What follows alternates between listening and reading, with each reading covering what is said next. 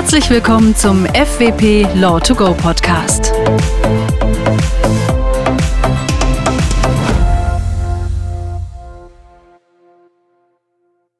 Im Herbst und Winter finden traditionell viele Kunstmessen und Auktionen statt. Und auch FWP lädt jedes Jahr im November zum Kunstakt, in dessen Rahmen die Werke junger, aufstrebender Künstler der Akademie der Bildenden Künste Wien präsentiert werden. Im heutigen Podcast sehen wir uns deshalb das Thema Kunstkaufverträge etwas genauer an. Unser Fokus liegt dabei vor allem auf jenen Punkten, die Künstler und Käufer unbedingt wissen sollten. Wir freuen uns, zu diesem Thema mit FWP-Rechtsanwältin Helene Rohrauer und FWP Associate Edda Unfricht zu sprechen. Beide haben neben ihrer juristischen Ausbildung auch Kunstgeschichte studiert und sind deshalb die perfekten Ansprechpartnerinnen für unseren heutigen Podcast. Herzlich willkommen. Ihr habt euch ja beide bereits mit dem Thema Kunstrecht befasst. Ja, genau. Also ich habe mich unter anderem sehr intensiv mit dem Thema Folgerechte auseinandergesetzt und dazu auch schon mehrmals publiziert. Ich habe mich eingehend mit dem Kunstmarkt und seinen Akteuren auseinandergesetzt und dazu auch ein Buch veröffentlicht mit dem Titel Kunst und Markt. Darin geht es vor allem um die Preisbildung und Bewertung von Kunstwerken und welche Faktoren äh, für die Preisbildung maßgeblich sind. Das passt ja perfekt für den heutigen Podcast. Ich freue mich besonders, heute mit euch beiden zum Thema Kunstkaufverträge sprechen zu dürfen. Dann lasst uns gleich mal losstarten. Edda, Worin unterscheidet sich denn der Kauf von Kunstwerken vom Kauf von anderen Sachen? Also eigentlich ist der Kauf von Kunstwerken kein Sonderfall. Es kommen auch auf den Kunstkaufvertrag die allgemeinen Vorschriften des Schuldrechts zur Anwendung, sowie für andere Kaufverträge auch. Ziel eines jeden Kunstkaufvertrages ist es ja, dem Käufer Eigentum an einer Sache zu verschaffen.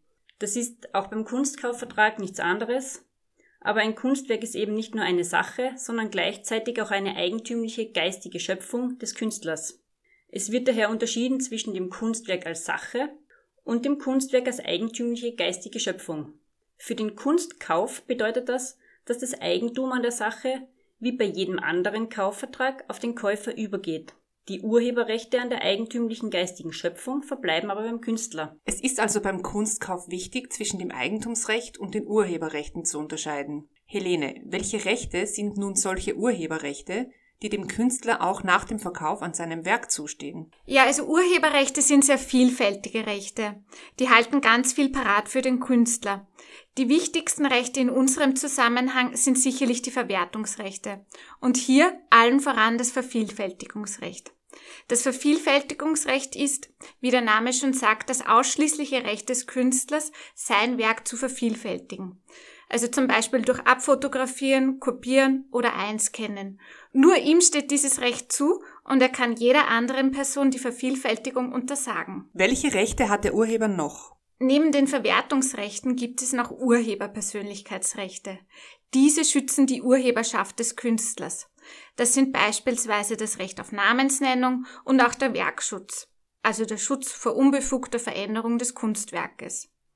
All diese Rechte gehen beim Verkauf des Kunstwerkes nicht automatisch über, sondern verbleiben grundsätzlich beim Künstler. Das bedeutet, der Künstler behält weiterhin sehr viele Rechte an seinem Werk. Für den Käufer klingt das so, als wäre er in seiner Nutzung des Kunstwerkes sehr eingeschränkt. Gibt es hier Ausnahmen?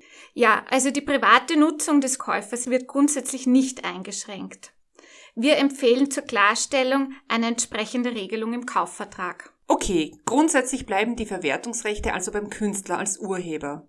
Gibt es denn eine Möglichkeit, dem Käufer vertraglich weitergehende Nutzungsrechte an dem Kunstwerk einzuräumen? Ja, das ist natürlich möglich und wird für den Käufer auch regelmäßig interessant sein. Beispielsweise kann dem Käufer eine Werknutzungsbewilligung eingeräumt werden. Dabei ist es aber für beide Seiten besonders wichtig, die Regelungen klar zu formulieren und eindeutig festzulegen, wofür das Werk verwendet werden darf und wofür nicht. Es sollen daher vor allem die räumlichen, zeitlichen und inhaltlichen Rahmenbedingungen festgelegt werden. Das heißt, es sollte genau vereinbart werden, wo, wie und in welchem Umfang das Werk benutzt werden darf. Helene, welche vertraglichen Vereinbarungen sind für den Künstler sonst noch besonders wichtig? Interessant für den Künstler kann auch das Recht sein, das Werk für Ausstellungszwecke auszuleihen.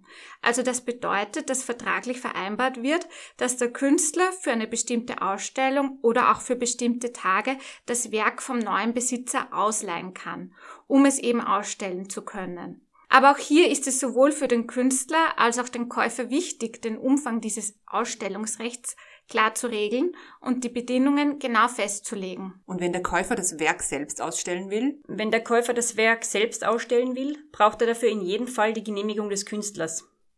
Außerdem muss der Käufer darauf achten, den Künstler bei der Ausstellung namentlich zu nennen. Das heißt, er muss ausdrücklich kennzeichnen, dass dieses Werk von jenem Künstler ist. Das ist gut zu wissen. Bleiben wir noch kurz bei den Rechten des Käufers. Wir haben gesagt, der Käufer erlangt das Eigentumsrecht an der Sache, also dem Kunstwerk. Ja, genau. Er kann das Kunstwerk daher auch weiter veräußern. Und kann der Künstler den Weiterverkauf seines Werkes untersagen? Nein, das kann er nicht, weil der Künstler hat durch den ersten Verkauf seines Werkes das Werk ja selbst in Verkehr gebracht. Danach kann er dann eine Weiterveräußerung nicht mehr untersagen. Das nennt sich Erschöpfungsprinzip. Dafür stimmen den Künstler bei einer Weiterveräußerung des Werkes aber Folgerechte zu. Helene, du hast dich mit dem Thema Folgerechte ja schon auseinandergesetzt. Was sind denn Folgerechte? Folgerechte bedeuten eine wirtschaftliche Beteiligung des Künstlers am Verkaufserlös bei Weiterveräußerung seines Kunstwerks. Hintergrund ist, dass der Künstler auch künftig an der Wertsteigerung seines Werks beteiligt werden soll. Das ist so ähnlich wie bei Tantiemen.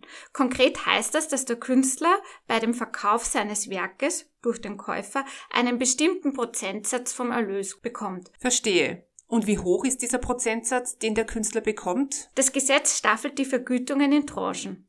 Für die erste Tranche, das sind Verkaufserlöse bis 50.000 Euro, gibt es 4% vom erzielten Verkaufserlös. Zu beachten ist allerdings, dass das Folgerecht nur beim Weiterverkauf relevant ist. Das heißt, dass der Erstverkauf vom Künstler an den Käufer davon nicht umfasst ist, aber jede Weiterveräußerung eben durch den Käufer. Edda, auch du hast ja schon Käufer beim Ankauf von Kunstwerken rechtlich beraten.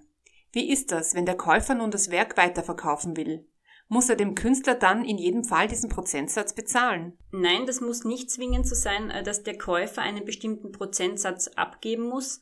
Es müssen nämlich bestimmte Voraussetzungen vorliegen, damit dem Künstler eine Folgerechtsvergütung zusteht. Zum einen fällt eine Folgerechtsvergütung nur dann an, wenn ein Vertreter des Kunstmarktes am Weiterverkauf beteiligt ist. Vertreter des Kunstmarktes sind beispielsweise Auktionshäuser, Kunstgalerien und Kunsthändler. Diese müssen am Verkauf entweder als Käufer, Verkäufer oder Vermittler beteiligt sein, damit dem Künstler eine Folgerechtsvergütung zusteht. Das heißt, bei einem Verkauf zwischen zwei Privatpersonen, an dem kein Vertreter des Kunstmarktes mitwirkt, fällt keine Folgerechtsvergütung für den Künstler an. Ähm, ja, genau. Ein reiner Verkauf zwischen zwei Privaten ist vom Folgerecht nicht erfasst. Gibt es noch andere Voraussetzungen, die vorliegen müssen, damit der Künstler eine Folgerechtsvergütung bekommt? Ja. Also eine Folgerechtsvergütung fällt erst dann an, wenn der Verkaufspreis mindestens 2500 Euro beträgt. Sprich, wird das Kunstwerk um weniger als 2500 Euro weiterverkauft, gibt es keine Folgerechtsvergütung für den Künstler. Dieser Mindestbetrag ist im EU-Vergleich relativ hoch. Das sind andere Länder wesentlich niedriger. Das heißt, für den Künstler ist es doppelt gut, wenn seine Werke viel wert sind. Ja, genau, das ist richtig. Helene, welche Vertragsbestimmungen sind für den Künstler im Zusammenhang mit der Folgerechtsvergütung besonders wichtig? Wir empfehlen eine Informationspflicht des Käufers in den Vertrag aufzunehmen. Also, dass der Käufer den Künstler erstens einmal zu informieren hat, wenn er das Werk veräußert und zweitens muss der Käufer dem Künstler mitteilen, wer an dieser Weiterveräußerung beteiligt war und wie hoch der Verkaufserlös ist. So kann der Künstler sicherstellen, dass er seine Folgerechtsvergütung bekommt. Wir haben nunmehr festgehalten, dass der Käufer das Werk weiterveräußern darf. Darf der Käufer das Werk auch verändern, wenn es ihm nicht mehr gefällt? Zum Beispiel, wenn er die Farbe seiner Skulptur ändern möchte, damit sie besser zum neuen Sofa passt. Nein, verändern darf er das Werk grundsätzlich nicht, nur in Sonderfällen kann das Werk verändert werden, nämlich dann, wenn der Künstler einer Veränderung zustimmt oder das Gesetz eine Änderung explizit zulässt. Der Künstler muss aber nicht hinnehmen, dass sein Werk so entstellt, verstümmelt oder verändert wird, dass seine geistigen Interessen schwer beeinträchtigt werden. Was aber paradoxerweise vom urheberrechtlichen Werkschutz nicht erfasst ist, ist die vollständige Zerstörung des Kunstwerkes. Wirklich? Das ist ja eigenartig. Also verändern darf man ein Kunstwerk nicht, aber zerstören schon? Ja, das ist richtig. Das liegt an der Systematik des Urheberrechts, das besonders die Werkintegrität des Kunstwerks schützt, also diese eigentümliche geistige Schöpfung. Und diese wird eben nur durch eine Veränderung beeinträchtigt. Wenn ein Werk ja aber vollständig zerstört wird, gibt es ja gar kein Werk mehr, dessen Werkintegrität beeinträchtigt werden könnte. Verstehe. Und kann der Künstler irgendetwas gegen die Zerstörung seines Werkes tun? Nur bedingt. Um das Werk vor Zerstörung zu schützen, kann in etwa ein Rückkaufsrecht oder ein Vorkaufsrecht vertraglich vereinbart werden.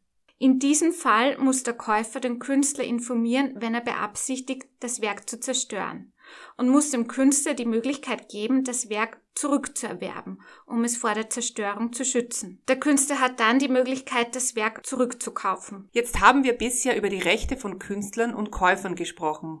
Welche Dinge gibt es sonst noch beim Kunstkaufvertrag zu beachten? Wichtig beim Kunstkaufvertrag ist auch noch eine genaue Beschreibung des Kaufgegenstandes, damit klar festgehalten ist, was geschuldet wird.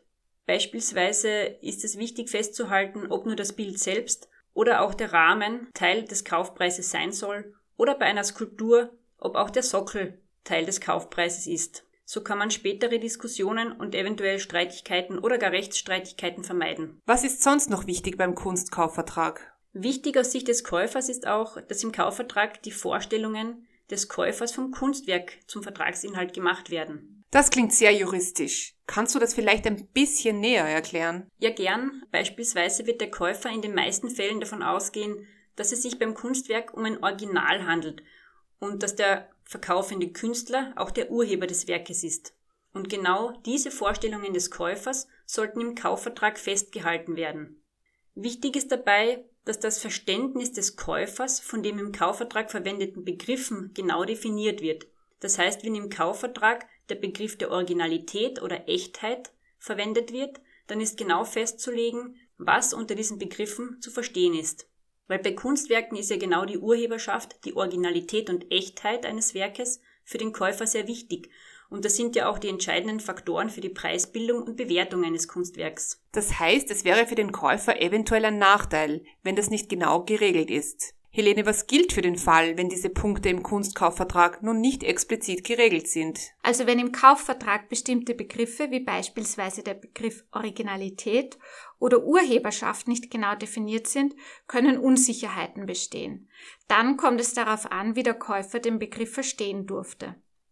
Sofern im Kaufvertrag keine besonderen Eigenschaften des Kunstwerkes vereinbart werden, hat das Kunstwerk zumindest die gewöhnlichen vorausgesetzten Eigenschaften zu besitzen. Das gilt aber nur, sofern vertraglich nichts anderes vereinbart wird. Und was könnten denn solche gewöhnlich vorausgesetzten Eigenschaften bei einem Kunstwerk sein? Ähm, gewöhnlich vorausgesetzt werden kann beispielsweise bei einer Skulptur eine gewisse Stabilität und wohl auch eine gewisse Haltbarkeit abgesehen von wenigen Ausnahmefällen. Okay, verstehe. Was könnt ihr sonst noch im Zusammenhang mit der Erstellung eines Kunstkaufvertrages empfehlen? Wenn zum Beispiel das Werk transportiert werden soll, dann ist auch zu bedenken, wer für den Transport aufkommen soll und wer zum Beispiel für etwaige Schäden haften soll. Zu überlegen ist auch, ob man in so einem Fall eine Versicherung abschließt. Genau, und bei besonders hochpreisigen Werken wird der Käufer ja regelmäßig auch ein großes Interesse daran haben, dass er durch die Regelungen zur Gewährleistung und zum Schadenersatz entsprechend abgesichert ist. Ich sehe gerade, unsere Zeit ist schon fast um. Noch eine letzte Frage an dich, liebe Edda. Trifft man dich auch privat ab und zu auf einer Kunstmesse? Ja, das kann schon vorkommen. Ich schaue mir vor allem gern die Werke junger Künstler an und finde es deswegen besonders toll, dass FEB die jungen Künstler mit dem Kunstakt unterstützt. Und noch eine letzte Frage an dich, liebe Helene. Welches Kunstwerk würdest du dir kaufen, wenn du dir es aussuchen könntest? Naja, wenn ich es mir aussuchen könnte, dann hätte ich wohl gern ein Bild von Mark Rothko. Dann sage ich vielen Dank an Helene Rohrauer und Edda Unfricht für diesen spannenden Einblick in das Kunstrecht. Und natürlich an Sie, liebes Publikum, fürs Zuhören. Und sollten Sie unsere Kanzlei am Schottenring persönlich besuchen, achten Sie auf die Wände, denn dort sind die Werke der jungen, aufstrebenden Künstler, die im Rahmen des Kunstaktes präsentiert wurden, noch für ein ganzes Jahr ausgestellt. Noch ein kleiner Tipp. Die Werke können natürlich auch käuflich erworben werden. Wir freuen uns schon auf den nächsten FEP Law to Go Podcast und hoffen, Sie sind dann auch wieder dabei. Auf Wiederhören und bis bald.